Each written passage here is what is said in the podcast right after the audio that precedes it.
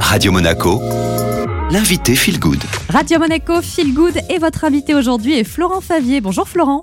Bonjour Julia. Vous êtes consultant en transition environnementale et c'est notre toute première chronique ensemble hein, dédiée à l'environnement.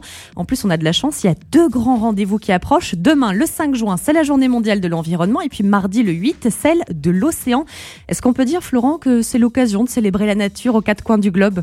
Alors oui, deux journées de célébration, enfin en quelque sorte, car notre environnement et notre océan vont bientôt entrer en réanimation, voire en soins intensifs. Ces journées mondiales, qui pourraient célébrer les beautés et les bienfaits d'un environnement de qualité, vont en fait principalement servir à parler des maux qui les menacent dangereusement.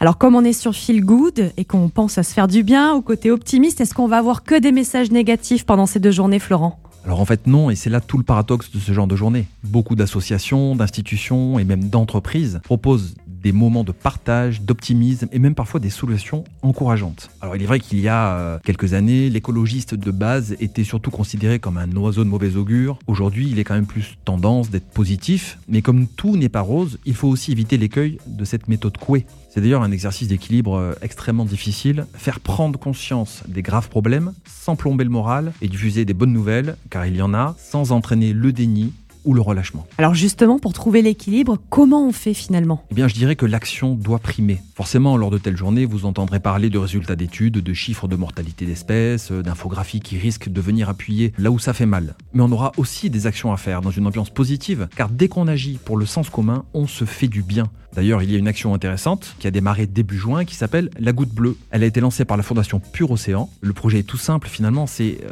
comment on peut aider cette fondation à soutenir de jeunes chercheurs dont les inventions vont protéger l'océan.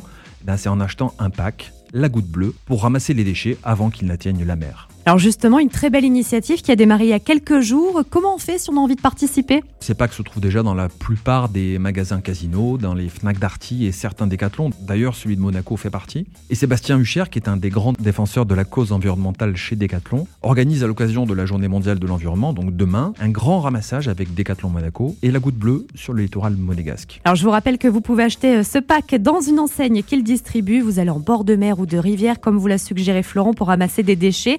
Et puis évidemment, remplir le sac vous aidera à vous vider la tête, à ressentir un sentiment de légèreté. Bref, ça vaut le coup hein, de tous devenir des gouttes bleues. Merci beaucoup Florent. Merci Julia. Et en attendant, la semaine prochaine, vous pouvez réécouter cette interview avec Florent via les podcasts. Pour cela, rendez-vous sur radio-monaco.com ou encore Spotify, Deezer et Apple Podcast. À suivre, bien sûr, le retour de la playlist Made in Monte Carlo.